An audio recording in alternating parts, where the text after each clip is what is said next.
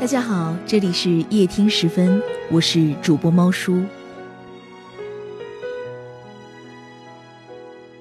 很久以前，我看过这样的一句话：不爱那么多，只爱一点点。别人眉来眼去，我只偷看你一眼。期待有一天，我也有这样的机会，向我喜欢的人说出所有的情话。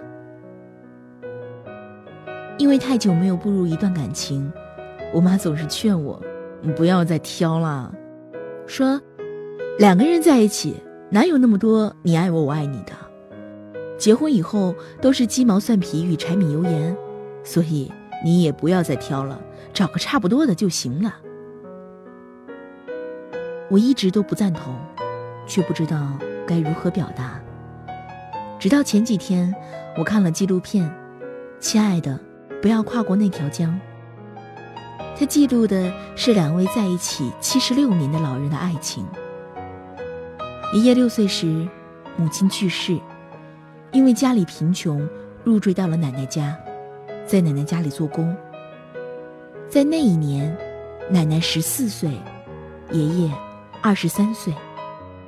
爱情似乎来得太早，却没想到可以相伴一生。正如婚礼中的誓言一样，我愿意娶她为妻，爱她，安慰她，尊重她，保护她，像爱自己一样。不论她生病或是健康，富有或是贫穷，始终忠于她，直到离开世界。也许，这才是爱情的模样。所以，就在那时，我找到了答案。我想找一个爱我的人，哪怕慢一点，哪怕再等久一点。我实在是不愿意找一个和自己不爱的人在一起。我相信你也是这样的。你知道和一个不爱的人在一起是什么感觉吗？我有一个好朋友 Tina，因为妥协。和她的异地恋男友在一起四年了。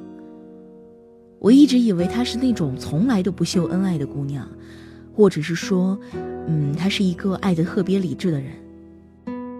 直到有一天，她跟我说她分手了。她说，和不爱的人在一起，每天都像在加班。他们在一起的时候，她的朋友圈里也绝对不会出现两个人的照片每一次约会，都像是一场严肃的答记者问。也有人问过他，为什么每次都不见你和你的男朋友合影呢？他说，忘记了，或者是，哎呀，没什么可拍的。现在我才回想起来，哪有什么感情可以让自己保持如此的理智呢？不过是因为真的不爱了。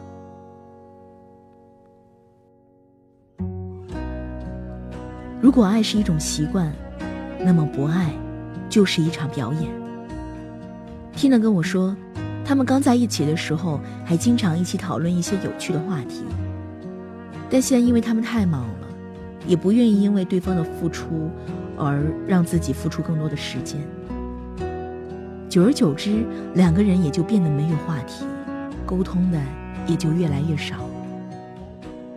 每次。他们到对方的城市时，都会去接机，但是每次，他们却又在精确地计算着每个人的行程表：几点抵达，哪天离开，每天几点回家。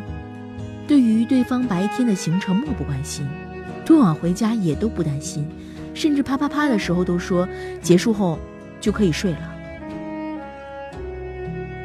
当我们和不爱的人在一起，会默默地为对方。做一件事情都会设置一个拒绝，最后，正如你想的那样，他们都觉得累了，必须要面对分手。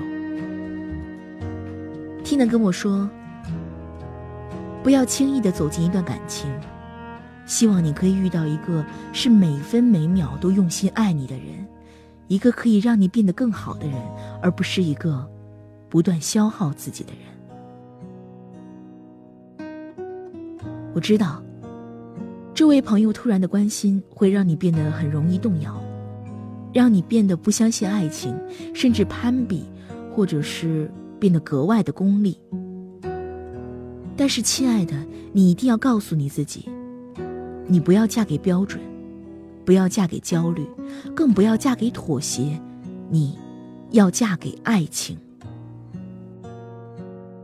那个人。他一定会在某个地方出现，陪你去看北海道的雪，或者是走过四下无人的街，和你一起走过人生的风雨。但是，你要等啊。所以，亲爱的，答应我，遇到他之前，请努力的生活，去做更好的自己。我们为了那个他，已经等了那么多年了。又何必在此时妥协呢？我相信，你值得拥有更幸福的生活，所以，再等一下，好吗？那个人，他就要来了。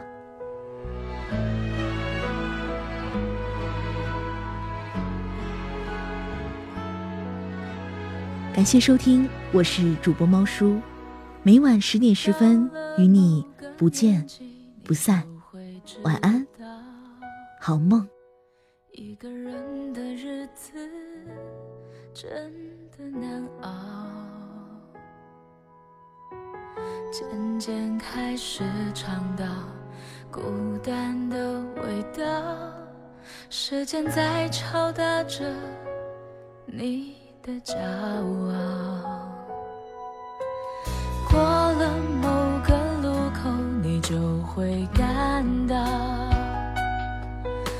夜陪你聊天的越来越少，厌倦了被寂寞追着跑，找个爱你的人，就像托付终老。能陪我走一程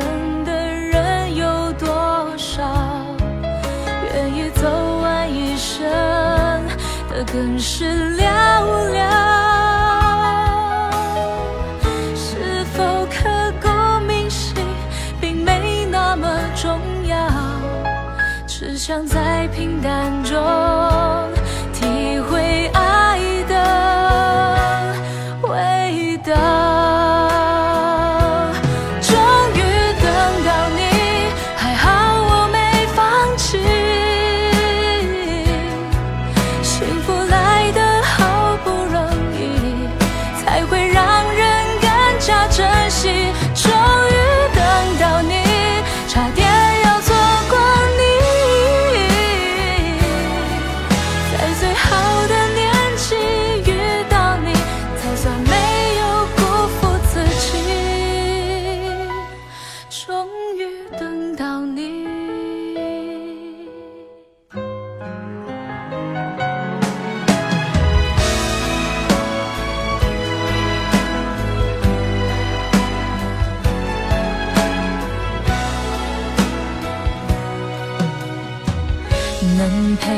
走一程的人有多少？愿意走完一生的更是寥寥。是否刻骨铭心，并没那么重要，只想在平淡中体会爱的